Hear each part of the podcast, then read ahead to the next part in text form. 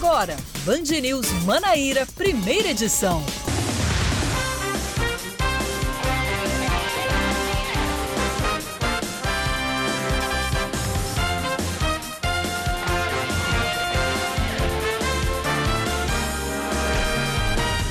Nove horas, 30 minutos em João Pessoa, nove e meia na Paraíba. Bom dia, bom dia, bom dia. Hoje, Leandro Oliveira. É. Eu vou deixar você dizer O quê? que hoje. Que Aham. dia é hoje, Leandro? É sexta-feira. É sexta-feira. Leandro Oliveira. Mas sexta-feira que antecede o quê? Lógico, o sábado. Sábado. A gente já tá de olho é no sábado. E no sábado a gente faz o quê, Leandro A Oliveira? gente dorme até tarde, Oh, coisa Cacá. É o que dá pra fazer, não dá pra sair pra praia, não dá É. pra passear, É, não dá é. pra viajar, não dá pra nada. É o que resta no sábado é dormir até tarde, né? É, já que a gente acorda tão cedo, Tão né? cedo. Todos o os é que eu não vou poder dormir até tarde amanhã, não, Leandro. Por quê? A diarista vai amanhã lá pra casa fazer faxina. Eita, Mas o domingo me aguarde. Quando O a rádio... domingo me aguarde. Nem que eu perca Jaspion, Changeman e Jiraya na Band domingo de manhã, mas eu acordo tarde. Ai, ai, quando não é a rádio que te tira da cama logo cedo, é a diarista. É a né? diarista, é Ou brincadeira. se não o Pedro, né? O Pedro que te liga, não é Pedro que te Não, Pedro me liga durante a semana. Ah, então é. Mas Pedro parou de me ligar. Parou? Parou, ele só, me ligou, ele só me ligou uma semana. Meu, Deus, cansou. Cansou, esque- acho que ele esqueceu, Pedro. oh, meu Deus do céu. Bom dia pra você que tá na Band News FM Manaíra em 103,3 MHz no seu rádio, no site bandnewsfm.com.br e no aplicativo Band Rádios que você baixa de graça na lojinha de aplicativos do seu smartphone. Tá no ar o Band News Manaíra, primeira edição comigo, Cacá Barbosa e com ele, Leandro Oliveira. Oficialmente, bom dia, Leandro. Bom dia, Cacá. Olha, quase que eu não chegava aqui, viu? Mas finalmente a gente chegou. Porque desde logo cedo, com essas barreiras. Sim, as barreiras, O né? trânsito, meu amigo, lento, parado, um congestionamento. Mas enfim. Mandou Acho- uma mensagem aqui, um ouvinte fulo da vida, porque ele tava. é, é, a barreira ali na entrada dos bancários, ali na Via Expressa Padre Zé, né? Hum. Aí é, a barreira estava instalada ali perto da universidade, tal, tal, tal. E ele tava fulo da vida porque o trânsito tava lento na BR. Que é paralela à via expressa. Mas Minha por que nossa. BR? Isso é, é, não, a curiosidade do povo. O povo passava lento pra ver a barreira. É Brincadeira, bicho. Queria ver a temperatura do povo. Queriam né? ver. É. Só se for. Só se for. Meu Deus do céu. Meu Deus do céu. Vamos Bem, lá, pelo nos menos a minha tá boa, viu, gente? É. Eu passei pela barreira, você também, Cacá? Não, você não, né? Mas enfim, Como é que Samara, eu passei pela barreira. Não, não passei não. Eu não passei não, que eu moro aqui pertinho na Não, eu tô torre. dizendo, eu passei pela barreira, minha temperatura tá ok. Tá boa? pessoal? Tá de Samara também, tá tudo tranquilo. Não, você sabe que eu não passei na barreira ontem. Eu não passei em barreira nenhuma ontem. Eu não passei nenhuma barreira ontem, mas ontem eu fui a um, a um hipermercado e estavam medindo temperatura na entrada. Hum. Eu achei, que- eu achei, eu, eu achei, eu acho que eu tô morto, deu 34. Deu 34 de temperatura em mim. Eu acho que eu tô morto. E não sei. O cara botou lá o negocinho na minha. Fala, Samara Gonçalves. Bom Doutora, a- A, dia. nossa médica infectologista Samara Gonçalves. Eu se mentira. Claro que é Bom mentira. dia, Samara. Bom dia, Cacá. Bom dia a todos os ouvintes da Rádio Band News. Bom dia, Leandro. Bom dia. E é mentira de Leandro que ninguém mediu temperatura nenhuma só a partir da semana que vem, viu? A temperatura tava quente, tava realmente muito quente dentro do carro. Meu carro preto, ninguém aguenta essa quintura.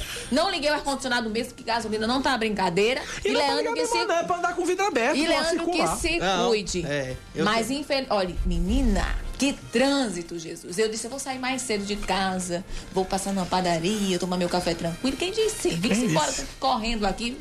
Mas assim, tudo certo. Hoje é sexta-feira. Sexta-feira. Vamos aos destaques desta sexta-feira, 5 de junho de 2020. Vamos embora.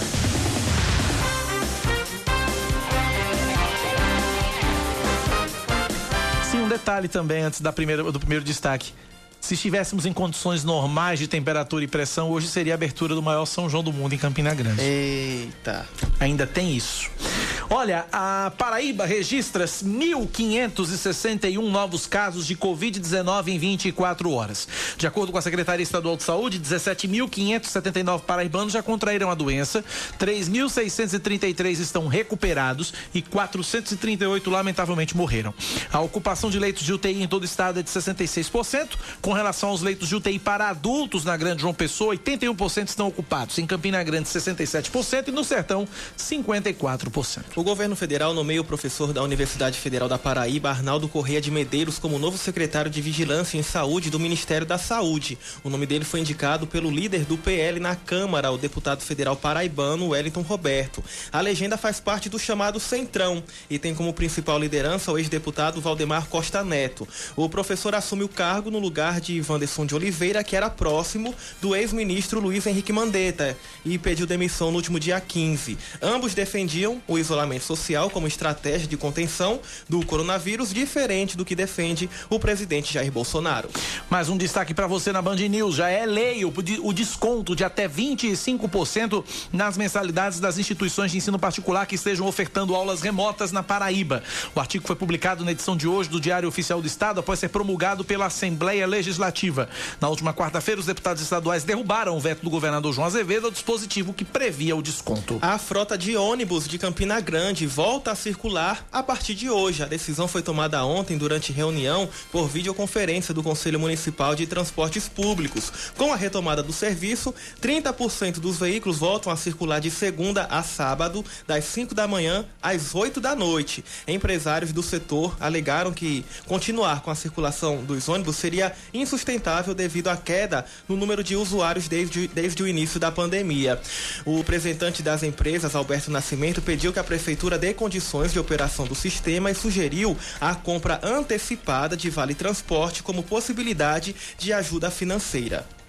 Seguindo com mais um destaque para você, nesta manhã de sexta-feira, 5 de junho de 2020, o Tribunal Superior Eleitoral autoriza a realização de convenções partidárias virtuais nas eleições de 2020 para evitar o contágio pelo coronavírus. Os eventos devem ser realizados entre os dias 20 de julho e 5 de agosto, mesmo com a possibilidade de adiamento das eleições.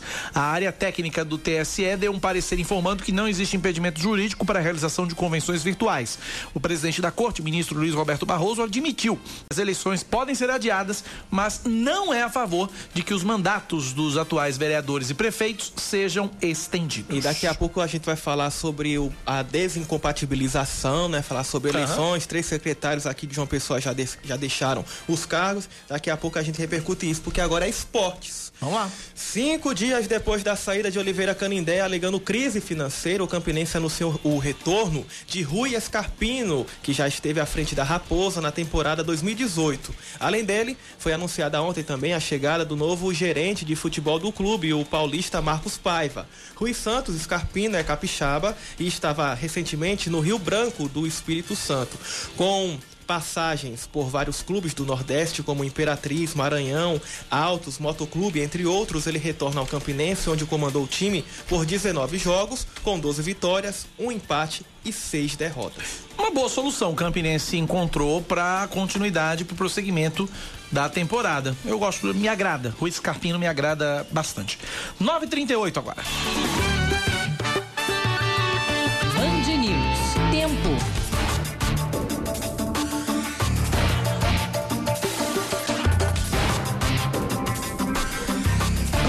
Calma, Samara. A sexta-feira na capital paraibana, de acordo com a meteorologia, deve ser de sol com chuva pela manhã, diminuição de nuvens à tarde e pouca nebulosidade à noite. A mínima é de 23 graus, a máxima é de 31 e agora 28 graus em João Pessoa. Na Rainha da Borborema, a semana termina com previsão de sol entre nuvens pela manhã, pancadas de chuva à tarde e à noite, mínima de 19, máxima de 30. E agora, neste momento, Eita, peraí, calma aqui. peraí, Deixa aqui, eu revelar, pessoal. O Kaká ele me dá o clima é assim, na hora. É, na né? hora. Na hora. É tempo real, literalmente. e aí ele fica apontando para mim os dedos. Aí eu só vejo e, e, digo. Ele tá apontando aqui, ó. 4, 24 graus. 24 graus. 939 na Paraíba, 9911-9207, 9911-9207. É o nosso WhatsApp, é o WhatsApp da Band News FM. Uh, ah, bom dia, meninos e meninas da Band. Olha aí. Ah, obrigado pelo menino, viu? A barreira está como a alfândega do Paraguai. Para um carro e outro não. Quem foi, quem foi que mandou a Ana Lima. Pois, Ana. Né, nessa que a gente enfrentou, viu, parava todo o carro. Misericórdia. Meu Deus. Vamos para mais ouvintes, mandando áudio pra gente. Vamos lá. Bom dia, Cacá. Bom dia, Leandro. Meus amigos, me digam uma coisa: de que serve essas barreiras sanitárias a não ser deixar o cara mais estressado nessa quarentena? Certo? Por quê? Porque fazem um, uma barreira sanitária de 7 às 10 horário que o pessoal está indo trabalhar. De 10 até as 4, certo? Fica liberado. Então o pessoal pode ir para lá, pode vir para cá, não, não tem ninguém fiscalizando, não tem ninguém é, é, conferindo para onde está indo. E de 4 às 7, o retorno do trabalho. Isso é o quê? Para impedir que as pessoas vão trabalhar? Eu acho que é. Acabei de passar agora por uma aqui na. Aqui entre Ilha do Bispo e Bahia, na, na subida do viaduto, tá um trânsito intenso. Do outro lado da rua, parece mentira. Do outro lado da rua, cara, do outro lado da rua, na calçada, tomando uma latinha, olhando a, a, a, a movimentação. Os policiais ali, e aí? o pessoal se movimentando para lá e para cá e ninguém falou nada. É é, uma, é uma vergonha. A realidade é dura. O que eu vou dizer é duro, é, é triste, é lamentável, mas é real. O isolamento social no Brasil não funcionou. O isolamento social do Brasil não funcionou, lamentavelmente. É. Lamento dizer isso.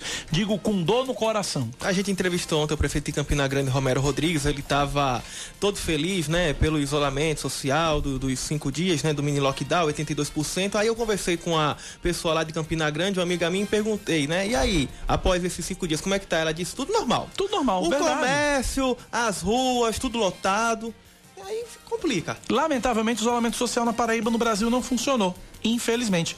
Culpa nossa. Vamos para mais interações. Bom dia, Cacá Barbosa. Bom dia para todos da Band News João Pessoa, FM. Aqui é Tony Salles da cidade de Bahia. Boa sexta-feira para todo mundo, antecipadamente. Bom fim de semana. Cacá Barbosa, eu fico vendo essas barreiras que a gente vê eles preocupados com tudo, menos com a saúde do pessoal. Porque isso é uma barreira, preocupado com a saúde, deveria ter distribuição de máscara, deveria ter o álcool gel, deveria ter, ter eh, medição de temperatura, mas a gente não vê nada disso. O que a gente vê, como aconteceu na Via Oeste, é um caminhão, é um carro daquele tipo reboque cheio de motos. Tomando a moto dos caras, porque o cara fica sem opção, tem que ir trabalhar, não tem ônibus. Vai fazer como? Vai com a sua moto mesmo atrasada. Disseram que não ia, não ia punir ninguém. E estão punindo, sim. Estão fazendo blitz, estão se aproveitando da situação e não estão aí preocupados com a saúde do povo, e sim preocupados em prender as, as, os veículos dos pessoal, os trabalhadores, entendeu? Amigo Cacá, bom dia para todo mundo. Bom dia, grande Tony Salles, um abraço para você. Tony é uma figura, vamos lá. Bom dia, Cacá. Bom dia a todos os ouvintes da, da Band News. Aqui é Jackson Vasconcelos. Cacá, eu tenho uma indagação a fazer sobre esse número do coronavírus. Esses exames feitos em laboratórios é, privados, eles são notificados, o laboratório notifica as secretarias estaduais ou ao Ministério da Saúde, porque assim, é, talvez estejam sendo feitos exames, algumas pessoas podem estar sendo positivadas sem, sem sintomas e não entrar nessa, nessa notificação oficial.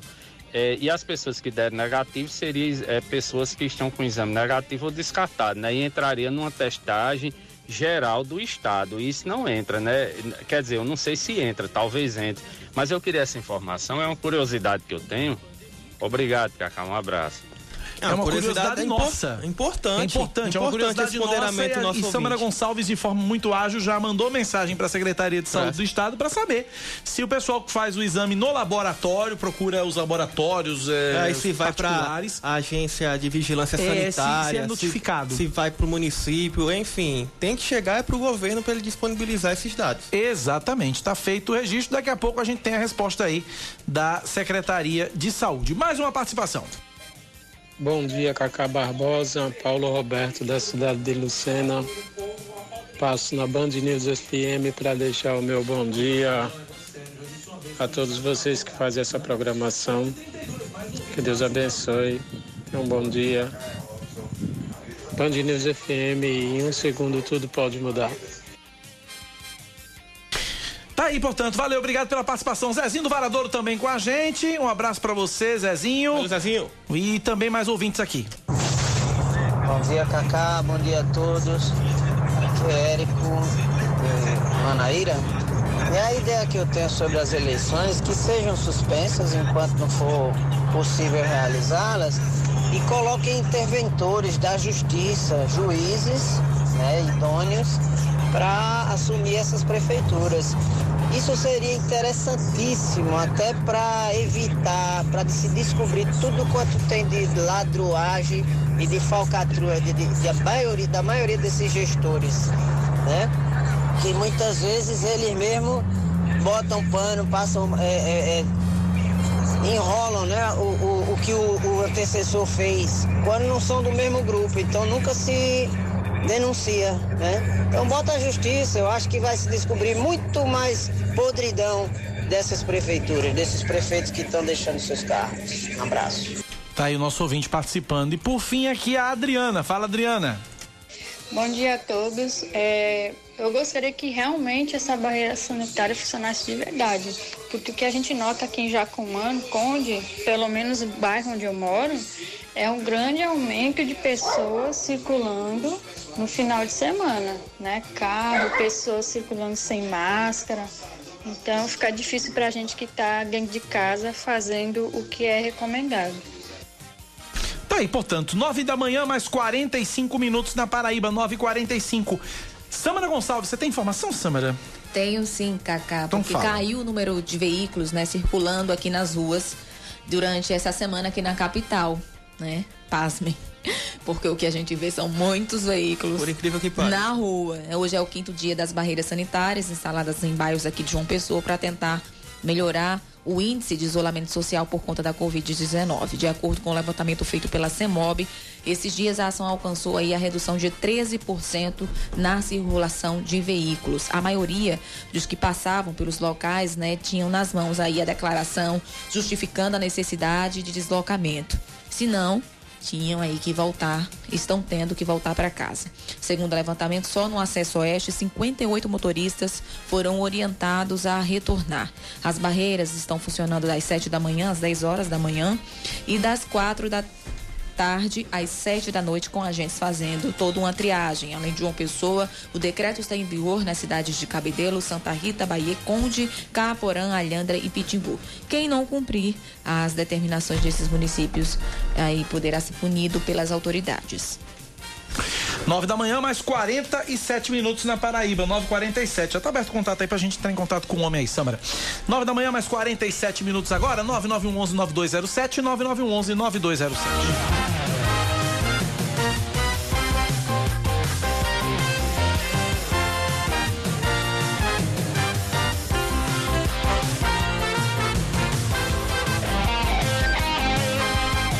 Cacá. Fala, Leandro. É, Cacá, mais cedo você entrou, não foi na rede. Isso. Isso nacional falando, infelizmente. Conversei com o Megali com a é, Sheila e o de, de, de uma, de uma tragédia que aconteceu.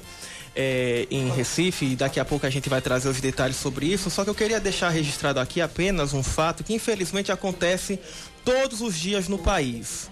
Todos os dias no país. A nossa Constituição, um livrinho de 413 páginas, que é um livrinho e é a maior lei ou a norma de ordem superior para que a sociedade seja mais justa. E por que, é que eu tô falando isso? Porque deveria ser assim, mas não é. Todo dia, Cacá, todo dia ela é rasgada, é vituperada, queimada, jogada no lixo. De tantos parágrafos e artigos, eu só queria citar um, o quinto, que diz assim: perante a lei, todos são iguais. Mas são? De verdade são? Lógico que não. Porque na prática não. O que mais se vê é pobre e preto se ferrando. Se ferrando.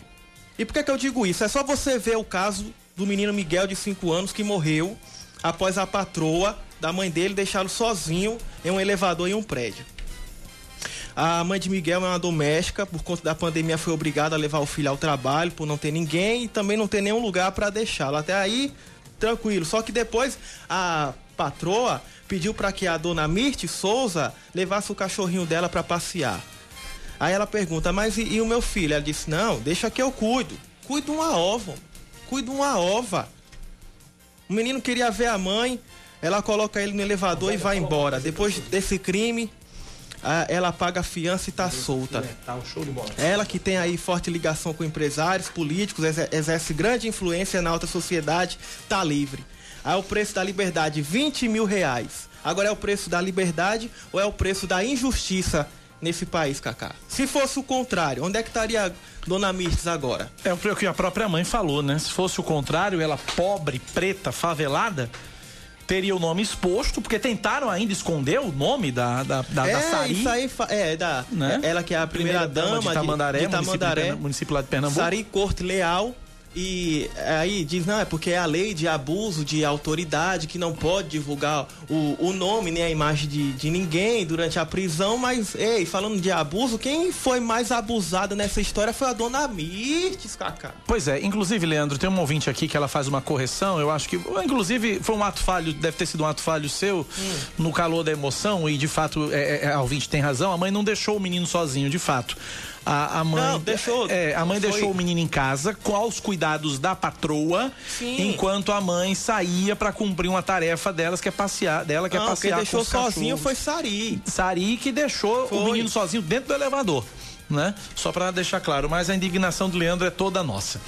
São 9 e 50 na Paraíba, 9 da manhã, mais 50 minutos agora.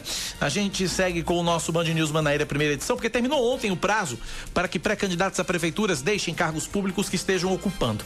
Aqui na Prefeitura de João Pessoa, os secretários Diego Tavares, Daniela Bandeira, Dilma Freire e Socorro Gadelha pediram demissão dos seus cargos, pediram desincompatibilização dos cargos. Eles vão, eles, eles, eles são nomes que são cotados para, como pré-candidatos à prefeitura com apoio de Luciano Cartacho. Eles ocupavam as pastas de desenvolvimento social, planejamento, educação e habitação, respectivamente. Os pedidos foram acatados pelo prefeito, mas ainda precisam ser analisados pelo Tribunal Superior Eleitoral. Já na Prefeitura de Campina Grande, o deputado estadual Tovar Corrêa Lima, do PSDB, anunciou essa semana o retorno às atividades parlamentares na Assembleia, após sete meses à frente da Secretaria de Planejamento da Rainha da Bomborema. Já o secretário estadual de Saúde, Geraldo Medeiros, disse que não vai deixar o cargo para disputar as eleições. Ele era um dos cotados como pré-candidatos do núcleo governista a disputar a Prefeitura de Campinas. Geraldo disse que tem um princípio ético de não ter o poder pelo poder e alegou que nesse momento da pandemia de coronavírus, o foco, a meta, o objetivo é salvar salvar vidas. E sobre esse processo de desincompatibilização, a gente conversa agora para entender um pouco tudo isso com o professor Gonzaga Júnior, é, Gonzaga Júnior, analista político, sempre com a gente aqui na Band News. E hoje ele conversa mais uma vez com a gente. Professor Gonzaga, bem-vindo à Band News FM mais uma vez. Bom dia. Bom dia, bom dia, Cacá. Bom dia a todos que ouvem a Band News FM. Sempre uma grande satisfação conversar com vocês, à sua disposição. Professor Gonzaga, minha primeira pergunta que eu lhe faço é, é exatamente a seguinte: eu queria que o senhor explicasse para os nossos ouvintes, é, e aí, como a gente fala para todos, para todo mundo, do, do, do mais leigo ao mais entendido. É, eu queria que você explicasse para o nosso ouvinte, em princípio, qual é a finalidade, qual é o objetivo de fazer com que gestores públicos ou ocupantes de cargos públicos se desincompatibilizem com tamanha antecedência de seus cargos os que querem disputar uma eleição lá na frente. Isso para o mais leigo poder entender e a gente poder nivelar a conversa daqui para frente. Isso, Cacá. É, na verdade, o prazo, existe o prazo na verdade, a finalidade dessa desincompatibilização anterior ao início do, da campanha, na verdade, né, e consequentemente do pleito, se dá no sentido de, digamos, diminuir a possibilidade de uma interferência da estrutura governamental frente ao processo eleitoral. Então, via de regra, a gente sabe que, como você acabou de lembrar, né, você teve aí quatro auxiliares do prefeito João Pessoa, já que ele não pode mais ir para a reeleição, que nesse momento deixam os seus cargos com a possibilidade de um deles ser ali, né, o, o alçado à condição de candidato ou candidato. Isso. Então, o, o, a Justiça Eleitoral ela age dessa forma como uma forma de prevenção para que, por exemplo, a estrutura da prefeitura, como vamos passar por um processo eleitoral municipal, ela não interfira a partir do poder, digamos, da estrutura governamental no pleito, na eleição, diretamente no dia a dia. Pois não, professor, então, pode continuar, pode continuar. É né? Agora, agora, professor Gonzaga, é, no caso, é, foram quatro nomes que deixaram a prefeitura de João Pessoa. Diego Tavares, Daniela Bandeira, Dilma Freire e Socorro Gadelha. Qual é, é, é uma, é, é, a gente vê o seguinte, o candidato é só um. Um desses vai ser o candidato. Como é que a gente pode ler, como é que a gente pode interpretar o fato de, em se tratando de apenas uma vaga como candidato, quatro deixarem a, a, a, os cargos e, e, e, deixar e manter a dúvida, a incerteza no ar. É, pode ser, podemos, é uma estratégia política ou é apenas indecisão por parte do prefeito Luciano Cartaz? Como é que a gente pode interpretar isso, professor Gonzaga? Olha, Cacá, é, geralmente quando há uma, uma lógica seguida aí no meio político de quando você antecipa muito o nome, ele acaba geralmente não sendo o nome escolhido, porque dá um tempo, como se diz no jargão aí, levar uma certa fritura, né? Então, quando uma determinada candidatura ela se antecipa muito, há um tempo maior para, digamos, é, manchar ou fritar, né? E vulgarmente falando, o, o nome desse candidato ou candidata. No entanto, também é, é, importante que se diga que existe ali o que se pensa num time correto, um tempo correto, um tempo correto onde vai ser lançada essa candidatura. Nós, nesse caso específico, o prefeito João Pessoa, ele já vem numa reeleição, ele vem com uma boa avaliação, né? O cenário nacional que vem sendo, é, digamos, nesses últimos quatro anos do Brasil, de certa forma, é, é, ajudou no sentido que as pessoas se voltam mais, muito mais para a análise do nacional do que as análises municipais, no caso de uma pessoa também. Mas aí, então, ele não construiu um nome que fosse, digamos, é, naturalmente, entre aspas, aqui, o seu candidato, né, com a força específica. Então, ele tem aí a possibilidade de trabalhar quatro nomes até é, o prazo final aí para ter também as, é, as escolhas dos partidos, né, definitivamente das convenções partidárias, que vai, serão elas que vão definir aí o nome. No entanto, também está associado, Cacá, ao fato da oposição não ter lançado o nome, concretamente até agora. Então, o prefeito Sano Cartacho, ele, digamos, se dá o luxo de poder fazer uma escolha, de trabalhar um nome até lá, ou quatro, né? E aí, vamos ver, talvez a lógica dele pode estar o seguinte: vou lançar a dúvida Vou trabalhar esses quatro e o que chegar mais forte nesses últimos meses será alçado à condição de candidato oficial do seu grupo. Tendo em vista também que a oposição não tem uma candidatura certa e, digamos assim, com uma capilaridade tão forte quanto a dele para disputar tete a tete. Então pode ser que sejam essas as leituras dele também. Nós estamos conversando com o analista político, sociólogo Gonzaga Júnior. Professor Gonzaga, recentemente, acho que foi no final da semana passada, ou no começo dessa. Foi no final da semana passada. O governador João Azevedo disse que não está preocupado nas eleições desse ano, não está preocupado em se reeleger. Só que a gente tem visto que a, a, a essa pandemia, esse processo todo, inclusive as discussões para a definição desse momento que nós estamos vivendo, que é o isolamento social mais rígido, que tem cara de lockdown, tem cheiro de lockdown e gosto de lockdown, mas não é lockdown. É, essa aproximação causou, né? Esses momentos, essas discussões causaram uma aproximação entre o governador e principalmente entre o prefeito João Pessoa, também com o prefeito de Campina Grande, mas mais com o prefeito João Pessoa e prefeitos da região metropolitana. Mas vamos, fixar somente ao prefeito João Pessoa. De 0 a 10, pelo menos em João Pessoa, e aí vou, vou estender para Campina também. Qual é a possibilidade de um apoio ou de uma união entre João Azevedo e Luciano Cartacho em João Pessoa e João Azevedo e Romero Rodrigues em Campina Grande? Possibilidade de junção né, nessas eleições, Gonzaga? É, se fosse para estabelecer uma nota, no caso de João Pessoa, daria cinco, porque ficaria no meio aí. Seria meio que imprevisível essas alianças, né? Em, em Campina, a possibilidade ela é mais difícil, Cacá, eu visto que existe também uma disputa interna ali entre o grupo que até então estava junto do prefeito Romero, Romero Rodrigues e também o ex-senador Cascunha Lima, né? Me parece que existem divergências também entre eles. É, no caso de João Pessoa, é, bom, o fato do, do governador não ter lançado um nome ainda, e também aí, claro, que o que a gente tem colocado em relacionado a esse processo da pandemia e prefeitos da região metropolitana, o que a gente tem visto de fato, compromisso administrativo entre eles, o que não pode, o que não quer dizer que não possa se tornar um compromisso político também, né? É, a depender ali, digamos, das coisas que serão tratadas no futuro. Governador, claro que a retórica de dizer que não está preocupado com reeleição, ela é justificável para esse momento.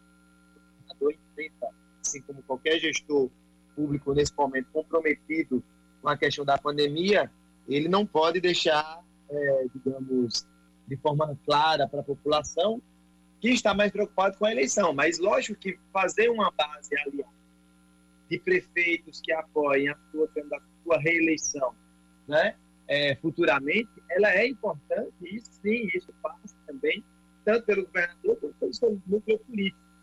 Mas possa ser que sim, é possível se construir uma aliança com o prefeito da capital, com o seu grupo, em apoiar essa candidatura, que aí tem, tem postos, diferentemente do governador João Azevedo, que até então não tem nenhuma, é, no sentido de firmar uma aliança única, forte e, e apoiada ali estrutura do Estado.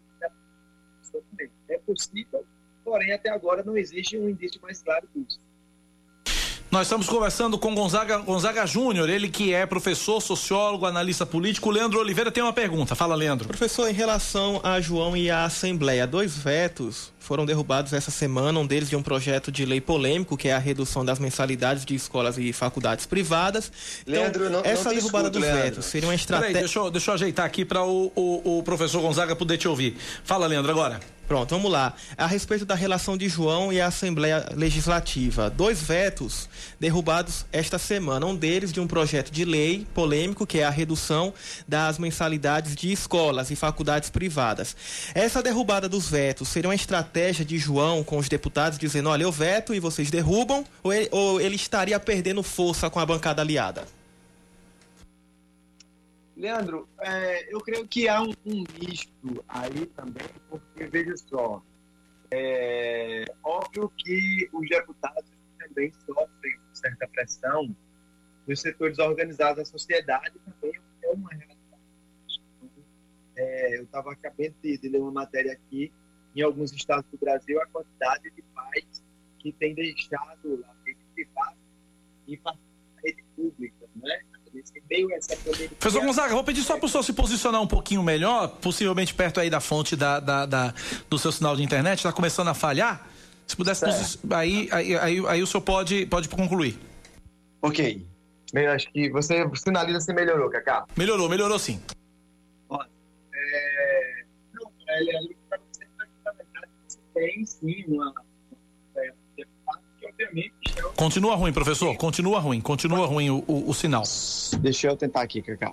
Acho que melhorou é... agora. Vamos lá. Melhorou? Melhorou. Então você tem uma parcela da, dos pais e da sociedade, aliás, os deputados que estão apelando com a sociedade e com a demanda dos pais, obviamente. Né? Isso é fato. Por outro lado, também é se convir que tem deputados que estão fazendo disputa também de poder no sentido dizer, olha, governador, a gente apoia, mas não apoia tudo. Né? Então, essa, não dá para dizer que nesse caso específico do veto, da questão do aumento das mensalidades, ela passa tão somente por uma disputa política e de força da paz, entende? Também é, é, é possível compreender que existe também um apelo da sociedade frente a essa demanda. É, mas isso também denota, e também, obviamente, chama a atenção do Palácio da Redenção, no sentido de tentar consolidar cada vez mais uma base aliada, principalmente nesse momento, onde também alguns deputados querem o apoio do governo para os seus prefeitos né, nas suas regiões. Então, a gente pode fazer uma leitura que também vá nesse sentido. Para a gente finalizar, é, professor Gonzaga, nós falamos Campina Grande, João Pessoa, e aí eu vou para outros municípios do estado. É, nas últimas eleições municipais, Ricardo Coutinho era o governador à época ainda detinha uma força política muito grande, mas mesmo com toda essa força política, ele não conseguiu fazer muitos prefeitos. Perdeu em João Pessoa, perdeu em Campina Grande, perdeu em vários outros grandes municípios. Com relação a João Azevedo, é, João Azevedo, a Operação Calvário pode pesar contra João Azevedo, o peso da pandemia pode pesar contra João Azevedo e criar uma dificuldade maior que a que Ricardo teve em 2016 para conseguir fazer prefeitos é, é, aliados dos municípios, professor Gonzaga? Eu, particularmente, é, eu creio que é um tipo de relação que ela não ressoa nas pequenas cidades.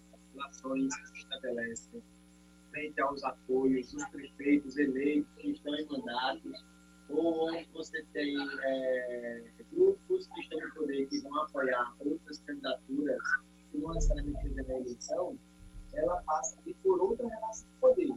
A estrutura estatal. Professor, não está dando para compreender, professor. Acho, o, o, o, senhor fala mais perto do, do, do telefone ou, ou, ou, se posiciona um pouquinho melhor para eu poder entender Isso. a resposta. Vê se melhorou agora. Melhorou, vamos lá, vamos lá, vamos lá. Pronto, eu só estou dizendo que a questão da estrutura estatal nesse momento, nessa relação de uma eleição, pre, uma eleição é, municipal, ela é muito significativa também. Então você tem um outro tipo de relação que se estabelece nesse momento de, eleição, de eleições municipais, principalmente nas pequenas cidades. Nos grandes centros, a relação é outra. Mas no caso das pequenas cidades, é, a estrutura do governo do estado e o apoio do governador, ele sempre faz a diferença. Embora, claro, não seja uma lógica, porque também vai depender muito do respaldo que cada prefeito vai ter na sua cidade, né? Então, claro que não, não nem sempre é uma grande coincidência na eleição passada o governador Ricardo Coutinho ter perdido força, mas depende muito da conjuntura local. No entanto, há de se convir que o apoio da estrutura do governo e da figura do governador, ela é muito significativa na disputa nas pequenas cidades, que é o caso da maioria das cidades na Paraíba, não é isso? Muito bem, conversamos, portanto, com o professor Gonzaga Júnior, sociólogo, analista político. Professor Gonzaga, obrigado pela participação mais uma vez aqui na Band News. Um forte abraço, até a próxima, professor. Obrigado, Cacá. Obrigado, Leandro. Forte abraço a todos. Obrigado. Valeu.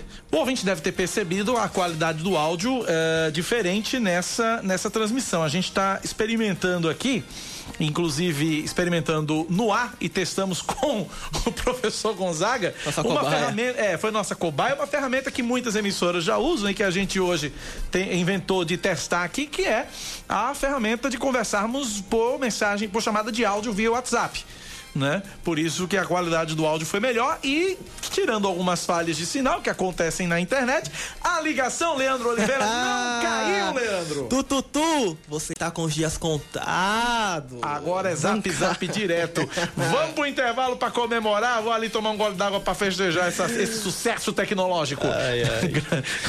Meu Deus do céu. 10 e 7, vamos pro intervalo, a gente volta rapidinho aqui na Band News, vai. Você está ouvindo Band News Manaíra, primeira edição.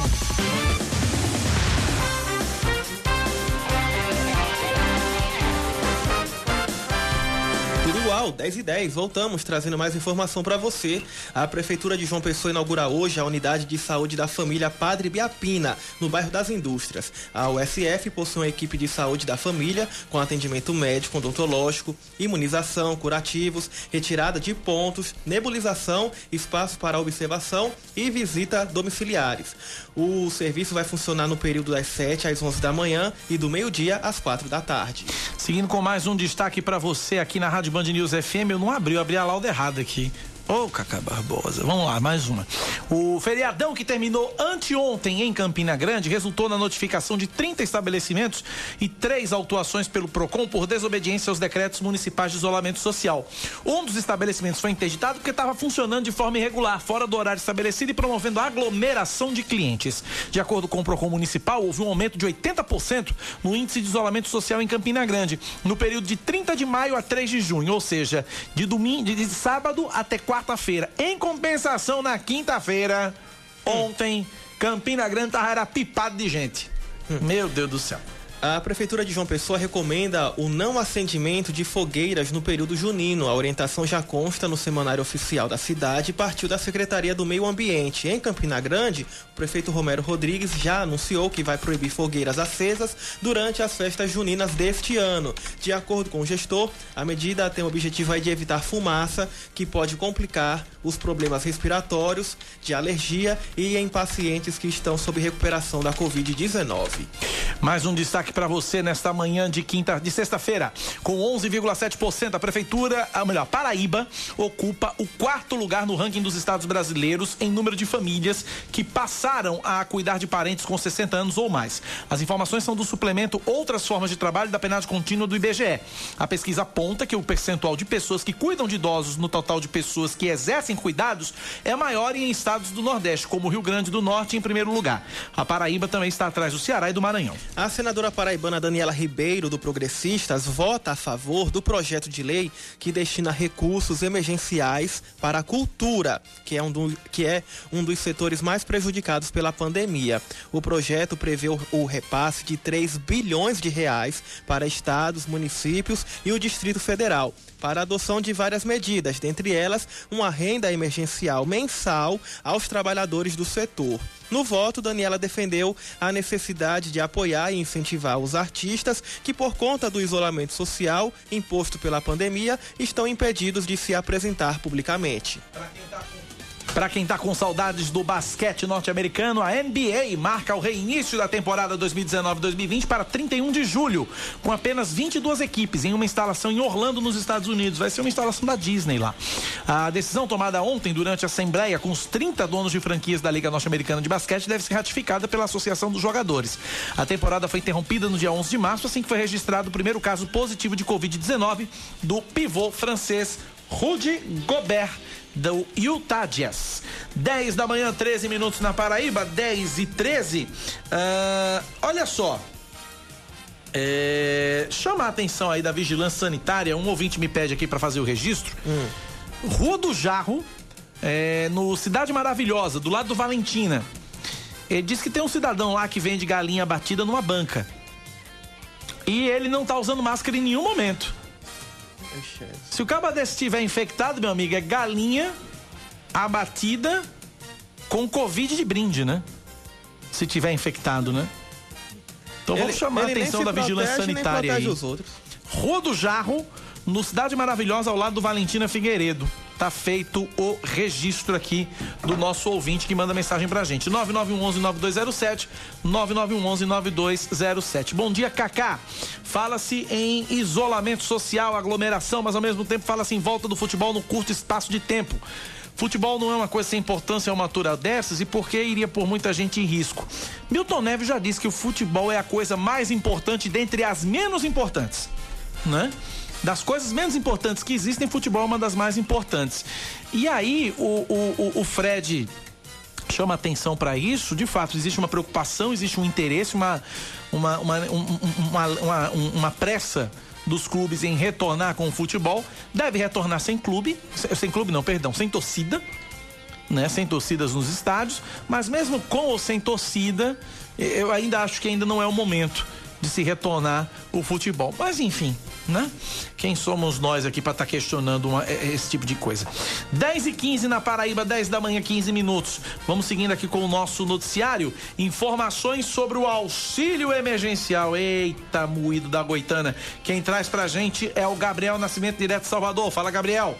A partir desta sexta, os nascidos em junho têm autorização para saques e transferências da segunda parcela do auxílio emergencial. Antes, esses beneficiários só podiam utilizar a segunda parcela para pagar contas e boletos ou fazer compras com cartão de débito virtual. Na quinta-feira, o presidente Jair Bolsonaro anunciou duas novas parcelas do auxílio. O valor, segundo ele, não foi definido, mas deve ser menor que os 600 reais das três parcelas anteriores. Daiane Silva está desempregada e vai usar o recurso para as necessidades da filha, que tem microcefalia. Como mãe solo, ela tem direito ao dobro do benefício benefício, mas encontra dificuldade para atualizar o cadastro em que ainda aparece como casada. Não deram nenhuma alternativa, só falaram que só depois da pandemia. Eu acharia justo que eu, como chefe de família da minha filha, que é especial, eu ter direito aos 1.200 também. A situação é ainda mais complicada para quem vive uma espera que parece não ter fim. Raul Neto também está sem emprego e aguarda uma resposta positiva pelo auxílio há 20 dias. Você trabalha tem três, mais de três meses, eu não estou desempregado.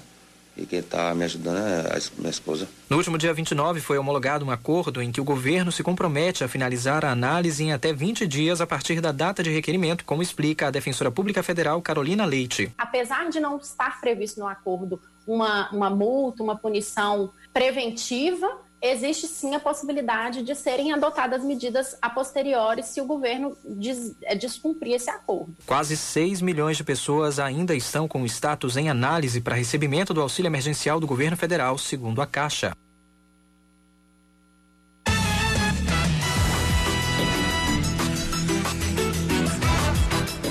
E agora uma notícia que reacende a nossa esperança. A Paraíba realiza a primeira transfusão de plasma de uma pessoa que se recuperou da Covid-19 para um paciente com a doença em estado grave. Vamos saber como é que se deu esse processo na reportagem de Leandro Oliveira.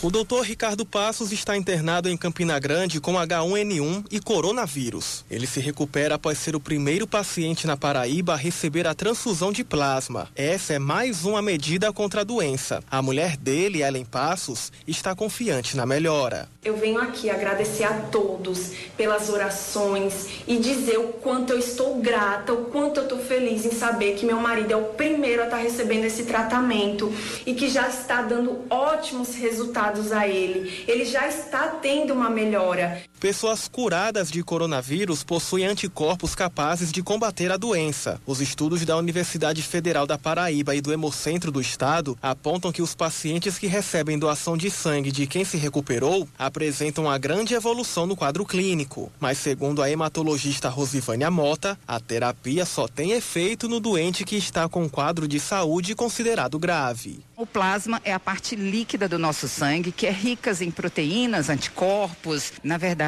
é uma transfusão normal, como qualquer outra. O que muda é a seleção dos doadores. Pessoas que venceram a Covid, que criaram anticorpos, ou seja, que criaram defesas contra a Covid e que de forma voluntária vão ofertar essas defesas para pacientes da Covid graves. Então, não é todo paciente que vai ser selecionado para ser usado plasma fresco. Larissa Targino é outra beneficiada pelo gesto de solidariedade. Emocionada em cima de uma cama e ainda respirando com a ajuda de aparelhos, ela reforça a importância da doação e já avisa, vai se tornar também uma doadora deste tipo de sangue. Porque eu tenho certeza que tem alguém que está precisando do meu sangue e eu vou salvar essa pessoa. Salve também alguém hoje, certo? Desculpa estar emocionada, mas é porque é um milagre. Minha vida é um milagre. Eu nasci no dia 2 agora. Foi quando eu renasci. Pessoas que tiveram a Covid-19 e estão recuperadas podem doar o plasma entrando em contato pelo telefone 3133 3465, repetindo 3133 3465. E assim podem ajudar a salvar o maior número de vidas possível.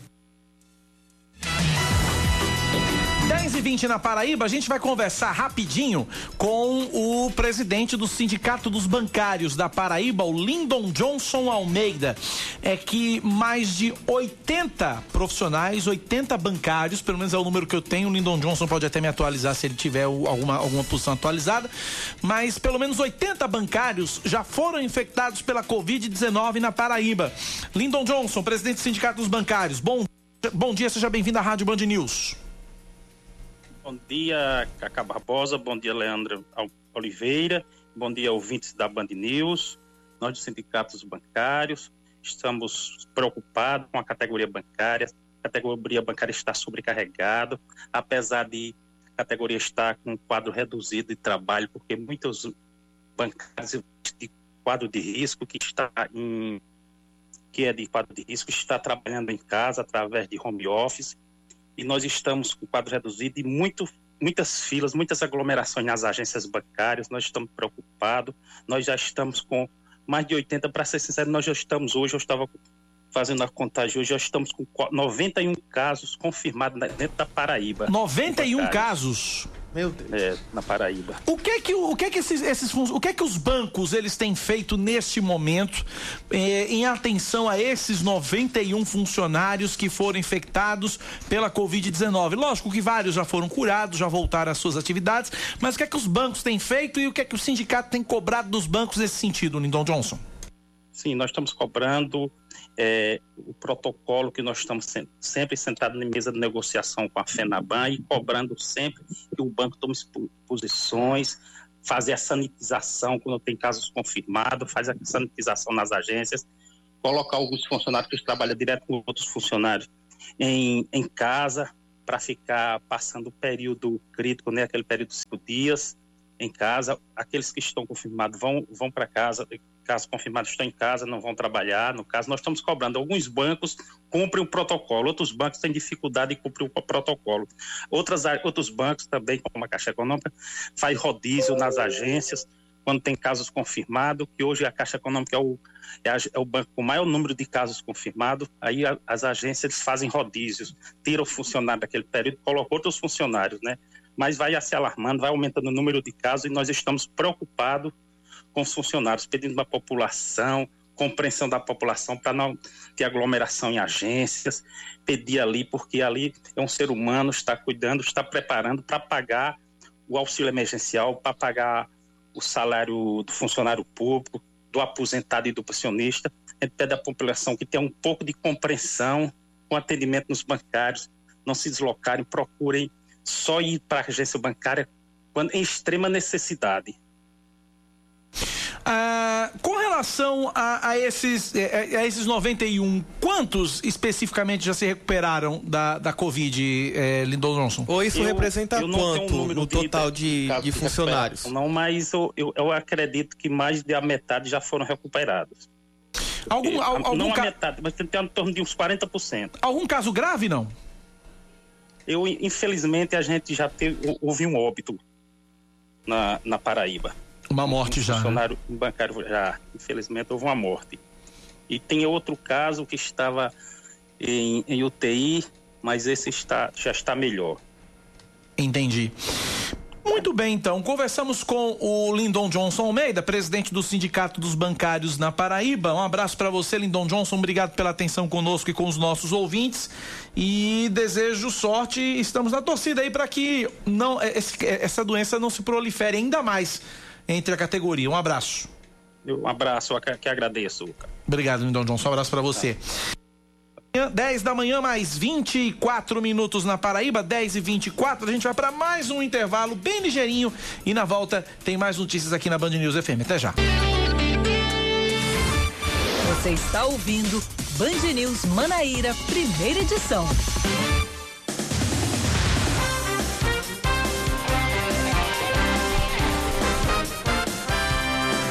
10 e 27 o ex-governador Ricardo Coutinho é denunciado mais uma vez pelo Ministério Público no âmbito da Operação Calvário.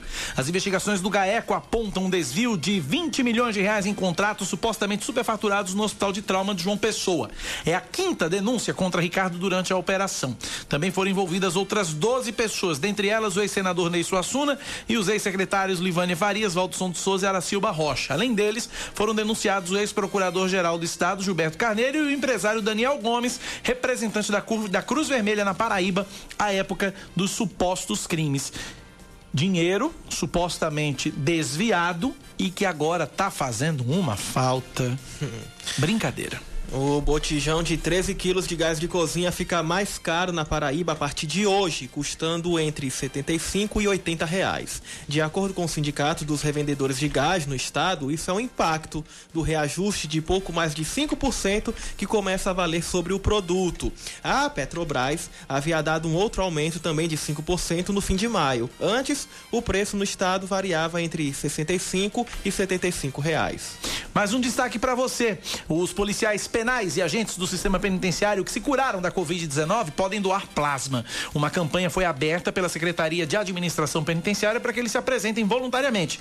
De acordo com a SEAP, até a última terça-feira, dos 102 servidores que testaram positivo para a doença, 87 já foram recuperados. Vários deles já manifestaram interesse em doar plasma. O tratamento já está sendo desenvolvido e as coletas são feitas graças a uma parceria entre o Hemocentro da Paraíba e a Universidade Federal da Paraíba. A Câmara de João Pessoa aprova um indicativo de projeto para que a prefeitura implemente um auxílio emergencial municipal. A proposta do vereador Bispo José Luiz, do Republicanos, fixa o valor em 270 reais por mês. Devem ser beneficiados vendedores de acarajé, ambulantes, feirantes de pequeno porte, camelôs, barraqueiros, baleiros, taxistas, motoristas de aplicativo e mototaxistas com idade superior a 60 anos.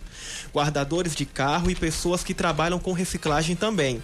Ainda estão inseridos os titulares do benefício moradia em razão da vulnerabilidade social e cadastrados pelo município como população de rua, que não recebem o Bolsa Família. Eles precisam ter sido inscritos nos cadastros da prefeitura até o dia 20 de março. Como o poder legislativo não pode sugerir a, não pode sugerir a lei, ela deve vir do próprio prefeito Luciano Cartacho. Seguindo com mais destaques agora aqui na Band News FM, o desperdício de água aumentou pelo terceiro ano seguido no Brasil, de acordo com o estudo do, Instituto Trata Brasil, feito em parceria com Water.org. Os dados mostram que a água potável perdida durante a distribuição aumentou de 36,7% em 2015 para 38,5% em 2018. A cada 100 litros de água captada da natureza e tratada para se tornar potável, quase 40 litros se perdem em vazamento nas redes, fraudes, gatos, erros de leitura, entre outros problemas. Em 2018, a perda chegou a 6, a 6 bilhões e meio de metros cúbicos de água, equivalente a 7.100 piscinas olímpicas cheinhas d'água desperdiçadas por dia. Eita, vou falar de esportes agora, Vamos Kaká, lá. mas as brincadeiras sem graça não param, viu? Usando dados do jogador Neymar, uma pessoa requisitou ao governo federal o auxílio emergencial de 600 reais. Foi, não também, Neymar? no- é, no nome do atacante do Paris Saint-Germain. A ajuda, acredite, foi aprovada Ah. e liberada para crédito, mas agora o status atual é em avaliação por indícios de desconformidades. A assessoria do jogador limitou-se a negar que ele tenha pedido ajuda. O auxílio emergencial é destinado a trabalhadores informais, desempregados, contribuintes individuais do INSS e microempreendedores individuais impactados com a crise financeira imposta pela pandemia, que não é o caso que está passando o jogador Neymar do Paris Saint-Germain. 10 da manhã, 31 minutos na Paraíba, 10 e 31. Tá longe Meu Deus, olha, Neymar, Silvio Santos, o velho da van. O pessoal não para, não. Né? Brinca... O, o filho de William Bonner. Brincadeira, viu? Olha, eh, ouvinte final do telefone 0929, pausa no consignado. Decreto do governador do estado não está sendo cumprido pelo Bradesco. O que fazer? Procon! Procon, Procon, Procon. E aí o Bradesco, ele disse que o Bradesco alega, os servidores não tiveram alteração de salário. Tem conversinha não, é lei, amigo. Alô, alô, Procon. Denuncie também, viu? Não conte só com a imprensa para denunciar, não. Vá lá no Procon, formalize. Porque quando você formaliza, você tá mais seguro. Formalize, denuncie ao Procon, porque é pro Bradesco é, pausar a cobrança do empréstimo consignado, sim. Horas, horas. Não é lei? Lei é pra ser cumprida. Ponto, acabou-se. 0800 083 2015. Exatamente, 0800 083 2015. Ou então manda o Procon do Estado também. Eh, Localiza o, Procon, o telefone do Procon estadual, Tá. né? Que também tá. É, é, como é uma lei estadual, talvez o Procon estadual seja mais é, é, é, eficiente do que o, o Procon municipal. Mas é de qualquer modo, denuncie o Procon. Denuncie o Procon, é importante. Bom dia, Cacá. Banco Itaú da Avenida Epitácio Pessoa, pipado de gente também, aglomeração com força. Ouvinte mandando aqui. Eita, nós. Quem mais aqui? Bom dia, Cacá. Essas barreiras estão sendo feitas de forma errada, bloqueando sentido centro. Deveriam priorizar bairros com baixo índice de isolamento e mais casos confirmados. Tá aí, sugestão do ouvinte também. Telefone do Procon Paraíba 151 ou 32186959. 151 ou então 3218 6959. Muito bem. Outro ouvinte dizendo aqui, ó, alerta a população. Isso é, isso é importante. Vendedores de máscaras estão permitindo que as pessoas experimentem várias máscaras e depois colocar no saquinho. Pra, pra que experimentar máscara, meu amigo? pra que experimentar no leste da máscara? Essa agora foi. Então, meu amigo, você que vai comprar máscara de vendedores ambulantes, compre sua máscara, ok, mas não use não. Bota primeiro higienize, meta na água sanitária, faça lá a higienização da máscara antes de pôr na cara, pelo amor de Deus, pra você não pegar esse coronavírus, meu Deus do céu, porque o povo tá provando, tá experimentando máscara. Que coisa louca, gente, que coisa louca. Ah, bom dia, preciso ir a Guarabira levar duas pessoas com um neném de seis meses. Sou Uber, teria acesso normalmente? Desde que justifique, sim. desde que justifique sim. Levam, por segurança, levam uma, uma autodeclaração, pede para as pessoas também levarem a autodeclaração. É, né? Não se preocupa porque não tem um padrão, É. né?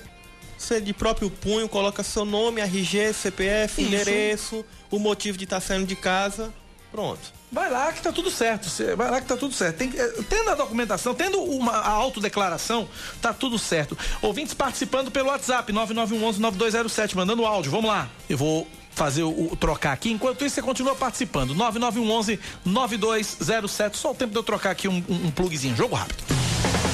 Milhões de brasileiros conectados, ligados na rede de rádio mais ágil e completa. News FM. Em um segundo, tudo pode mudar.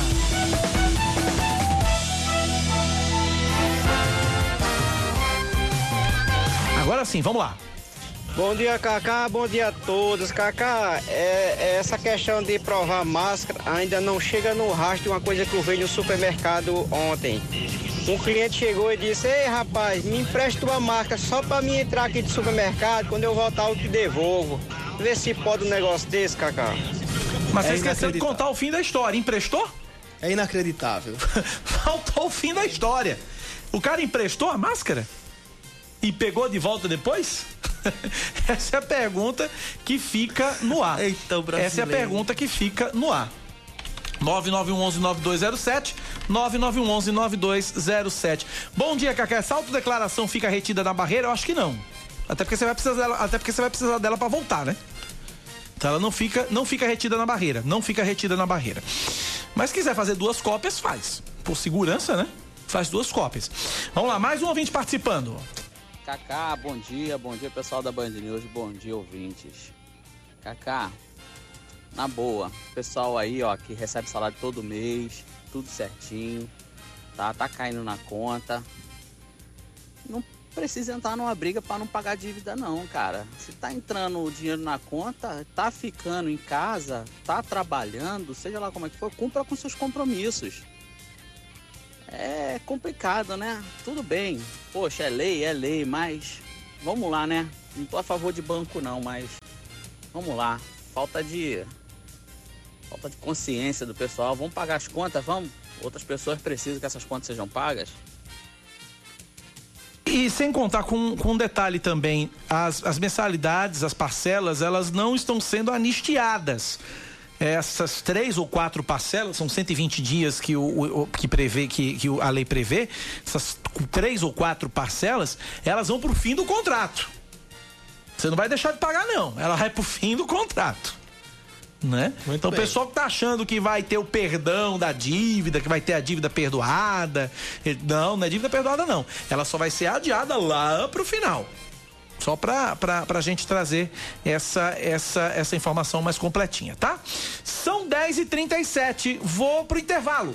Na volta, tem mais informações, mais notícias e na volta também a gente fala de algumas novidades na programação da Band News FM.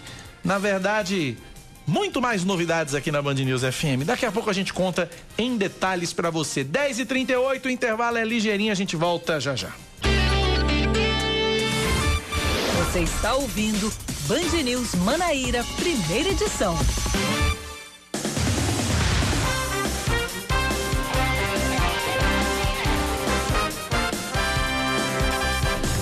Dez e 41 o prefeito interino de Bahia, Jefferson Kita, afirma que o prefeito afastado Berg Lima deixou um rombo de mais de 11 milhões de reais somente com relação ao pagamento da folha de pessoal. A informação foi obtida após uma auditoria nas contas do município. Kita disse que encontrou o município com duas folhas de pagamento atrasadas. E onde é que foi parar esse dinheiro, hein? Onde foi parar esse dinheiro? Você pode imaginar aí, né? Mesmo com o aumento de 9 centavos registrado entre os dias 18 de maio e 3 de junho, a Paraíba teve o menor preço, do, o menor preço médio do litro da gasolina entre os estados do Nordeste, não é isso, Leandro? Isso mesmo, os dados fazem parte de um levantamento feito a partir do índice de preços da TicketLog. E seguindo com mais destaques, uma agência bancária. Lembrando que, de acordo com a pesquisa, Leandro, a média de preço da gasolina na Paraíba em maio foi de R$ 3,76. Em abril, ela era encontrada por R$ 3,99, uma queda de cerca de 5,9%. O preço do etanol caiu de 3,19 para 3,17, mas aí a Paraíba deixou de ser o estado com um litro mais barato do combustível. A Paraíba registrou R$ 3,08. Uma agência bancária foi explodida por criminosos na madrugada, na madrugada de hoje no município de Triunfo, no Sertão. Eles fugiram, mas durante as buscas a polícia encontrou um veículo incendiado. Acredita-se que o carro teria sido usado pelos criminosos durante o ataque ao banco. A polícia não informou se alguma quantia foi roubada pelos bandidos e até agora ninguém foi preso. Mais um destaque para você: o, as mulheres dedicaram quase o dobro de horas dos homens aos afazeres domésticos e cuidado de pessoas na Paraíba em 2019. O levantamento da penade contínua do IBGE indica que as mulheres que trabalhavam fora de casa dedicaram cerca de 22,4 horas semanais às atividades domésticas e ao cuidado de pessoas, enquanto a média dos homens foi de 11 horas e meia. A diferença de quase 11 horas entre os grupos foi maior que a observada nacionalmente, cujo número é de pouco mais de 8 horas. Dos sete afazeres domésticos pesquisados, apenas um deles, pequenos reparos ou manutenção do domicílio, do automóvel, de eletrodomésticos ou outros equipamentos, apresentou uma participação de homens maior que a de mulheres, com 62,5%. O principal índice da Bolsa Brasileira opera em alta de 3,59% em meio às expectativas otimistas sobre a retomada das economias pós-coronavírus. O Ibovespa supera os 97 mil pontos. Ontem terminou o pregão com valorização de 0,89% a, 9, a 93 mil pontos, maior nível desde 6 de março. O dólar cai 2,45% e é vendido neste momento em média a cinco reais. Queda também no euro cotado a 5,66 com redução de 2,49%. 10 e 44 o destaque do esporte é com ele. Esportes com Yuri Queiroga. Faz teu nome, Queirogão. A função nossa no jornalismo, antes de qualquer coisa, é informar. Então, durante essa semana, a gente informou que reuniões estão sendo feitas entre a Federação Paraibana de Futebol e os clubes para tratar da volta das competições no estado. Do mesmo jeito, informou que outras unidades federativas já têm o calendário encaminhado para o pós-pandemia e já estão tocando suas atividades em frente. Cumprir o papel de noticiar o que está acontecendo dá o direito de analisar e opinar sobre isto. Direito não, dever. Claro, com base em ainda mais informações. E baseado no momento de recorde de casos e mortes pelo coronavírus e na preocupação que existe com o sistema de saúde, digo que, pelo menos aqui no estado, o momento para voltar ao futebol é o menos apropriado possível. É difícil saber quando e até mesmo se vamos atingir um pico e a partir dali a curva de contágio vai diminuir. É compreensível e aceitável a preocupação com empregos, com a manutenção de um sistema importante, que é o sistema futebol cêntrico, se é que posso chamar assim, mas isso não me faz tirar da cabeça que, se os meses anteriores não eram adequados, esse período é menos ainda. E a situação não é das melhores para nenhum dos lados. A corda está sendo cada vez mais esticada, as pessoas não aguentam mais o isolamento social, querem voltar a trabalhar, não apenas os jogadores, mas todos aqueles que têm um emprego ou tiram uma renda extra a partir do futebol. Esses, que não são os diretamente envolvidos no espetáculo das quatro linhas, vão continuar sofrendo com os impactos econômicos. Com os estádios fechados, não vão poder trabalhar, pelo menos neste ambiente. Então, a título de manutenção de empregos, pode haver um efeito em relação aos clubes, mas há muita gente envolvida indiretamente. Isso ainda vai demorar um bocado para normalizar, se é que vai normalizar. O futebol vive do alcance que tem com as grandes massas, e isso não será possível agora. O futebol vive também da boa condição física dos jogadores. E será que eles vão ficar minimamente expostos ao risco de contrair uma doença e sem saber contagiar parte ou todo o elenco? Os protocolos de segurança serão capazes de promover esta prevenção aos atletas que precisarão circular de um local a outro para jogar ainda assim? A única alternativa por onde se pode compreender a pressa em voltar o futebol é do ponto de vista técnico e da sobrevivência dos clubes e de seus empregos diretos. Porque se depender do clima em relação aos outros entes envolvidos, pensar em ter competições agora é algo completamente descabido. Mas por aqui virou hipótese. será avaliada e, creio eu, provavelmente aceita. Oremos para que tudo dê certo e que ninguém se prejudique, seja por saúde, seja por economia. 10 e 47 na Paraíba. A partir de segunda-feira, a Rádio Band News FM vai ganhar um reforço é, no seu time de colunistas. A gente vai ter a alegria de. A, a, gente já convive com ele no dia a dia, porque ele está na TV Manaíra, apresenta o programa Muito Mais. Mas agora ele vem com a coluna muito mais aqui na Band News FM. Eu falo dele que é referência no jornalismo social, no colunismo social da Paraíba e vem trazer o, a, o lado do entretenimento aqui para Band News. Falo com, falo de Gerardo Rabelo, que fez aniversário ontem, tá na linha. Antes de começar, Gerardo, não deu para ele encontrar ontem, ele abraçar ontem, mas parabéns pelo aniversário ontem. Muita paz, saúde felicidade. Que presentão pra gente ter você aqui na Band News. Bom dia, Gerardo. Bom dia, Cacá. Bom dia, Band News. Bom dia, ouvintes dessa rádio maravilhosa que leva a melhor informação a cada minuto, né, para todo mundo.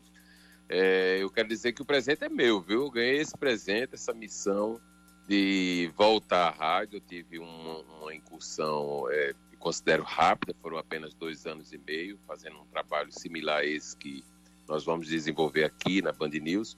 Mas foi uma experiência assim muito boa, muito gostosa que quando eu cheguei a Manaíra, logo pensei em retomar esse projeto e esperei o momento.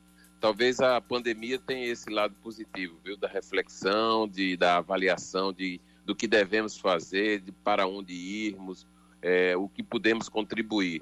E eu cheguei à conclusão desse tempo, depois de é, avaliar muito, que estava na hora, né? Estava na hora e vou chegar a esse contato diário é, com o ouvinte da Band News é, de uma forma assim, muito especial. Vamos avaliar, vamos é, ver, enxergar aquilo que está de verdade acontecendo entre nós. Que sempre que chega uma informação, a gente recebe a informação, mas nem sempre avalia. Né? É, vamos mastigar esses assuntos que nos envolvem e é, levar um pouco ou talvez um momento muito especial de divertimento, de entretenimento na programação da Band. Ô Gerardo, como é que vai ser essa coluna? Dá um, um tem como a gente dar um, como vou usar o, o termo spoiler? Tem um spoiler dessa? Tem spoiler do muito mais na, na Band News FM, Gerardo? Olha, o muito mais na Band News vai ser muito em cima de. Você sabe que em televisão a gente tem que tratar os assuntos de forma muito rápida, como na rádio, como nas redes sociais também, né? Não dá para é, se alongar muito porque o ouvinte, o telespectador, o internauta cansa. E bem dentro dessa é, vibe aí de não cansar, de entreter, a gente vai abordar um determinado assunto. Por exemplo, eu estava escutando alguns colegas no Brasil inteiro, que, é que eles abordam tal, e eu escutei alguma coisa sobre o São João, né? que é algo que a gente vai viver agora. Já estamos no período junino e a festa de São João nesse ano 2020 vai ser completamente diferenciada. Inclusive hoje, Gerardo, era, hoje seria o dia que começaria o maior São João do mundo em Campina Grande.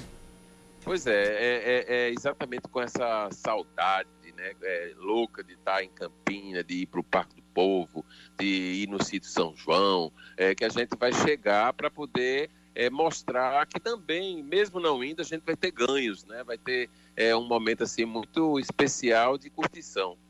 A gente vai comentar, a verdade é essa, vai analisar, vai é, fazer o papo que eu tenho com você aqui, que a gente começa a conversar e avaliar. É, eu vou me permitir a interagir com os telespectadores, telespectadores não, com os, os ouvintes. É, de uma forma uníssona, porque eu vou estar falando e eles vão estar escutando.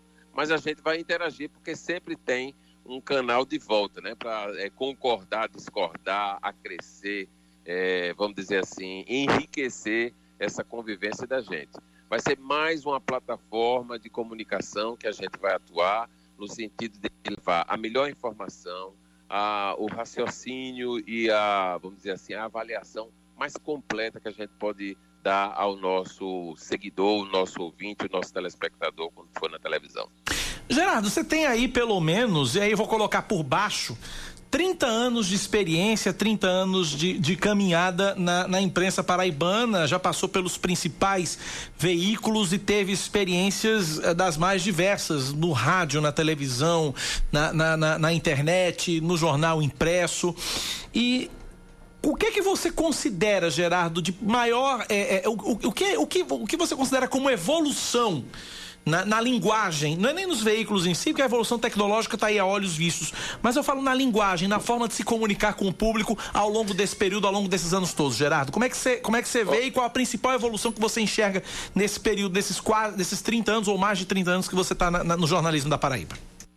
Olha, Cacá, eu entrei pela via das colunas em jornal impresso. O segredo, naquela época, trinta e tantos anos atrás, você foi quase preciso aí, é, era escrever tudo em poucas linhas. A ideia é exatamente sintetizar, né? Sintetizar dizendo tudo com poucas palavras, de preferência levando humor, entretenimento é, e a melhor das informações. Então, é falar pouco. Falar pouco significa você dizer tudo dizer tudo que tem ali para ser dito em poucas palavras. Nada que fique enfadonho. Você imagina aí, você começa com um texto aqui, tem cinco minutos, aí começa a falar, falar, falar.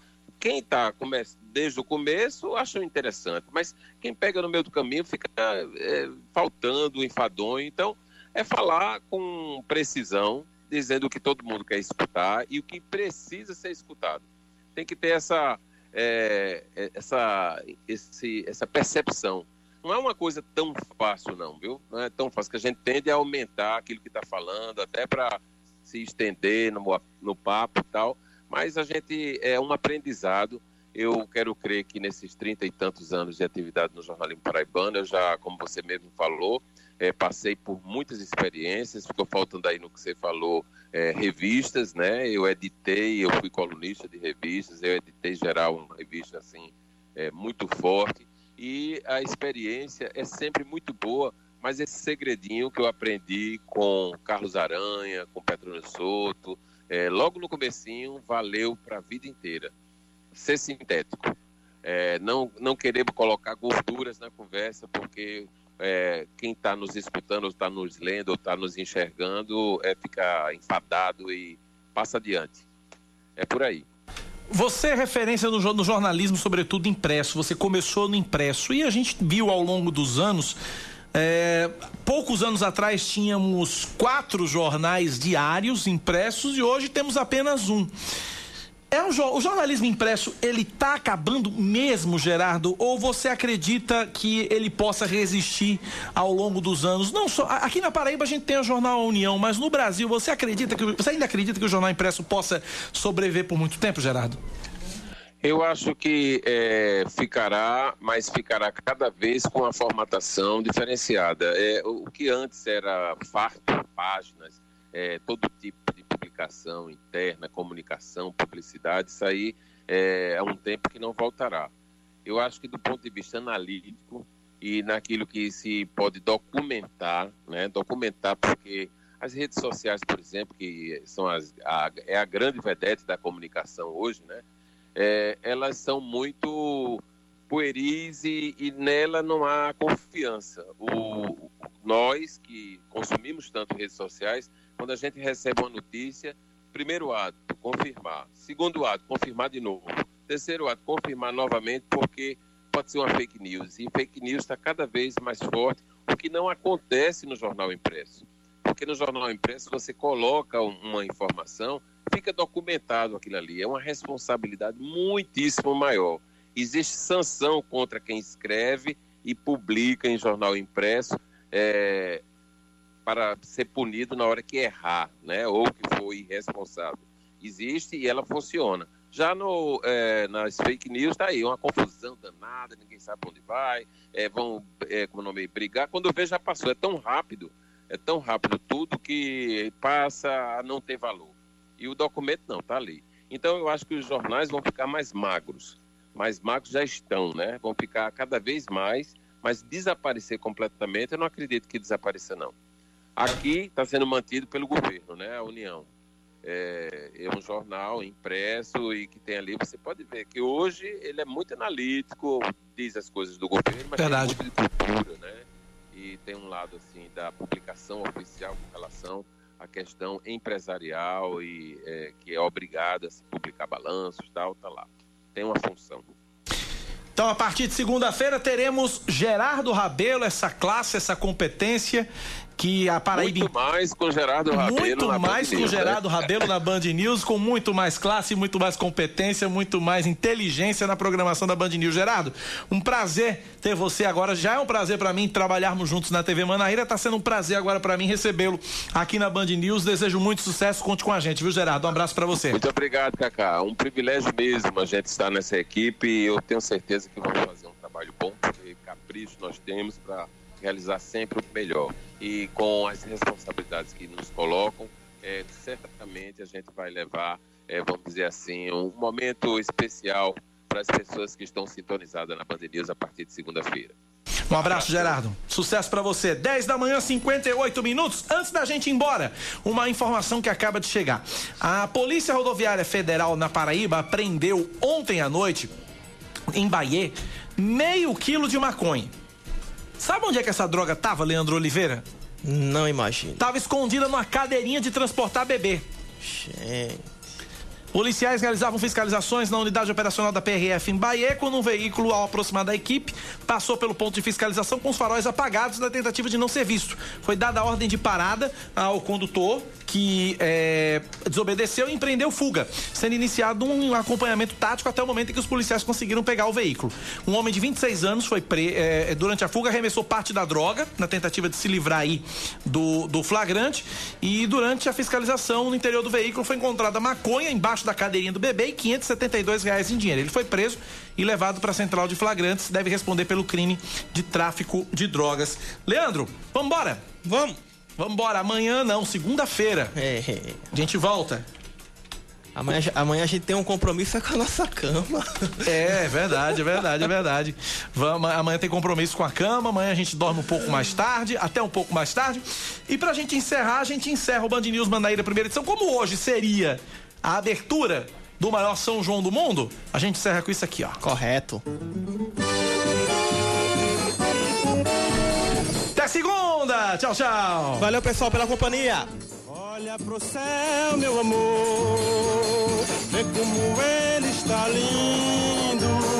Olha pra aquele balão multicor, como no céu vai sumindo. Olha pro céu,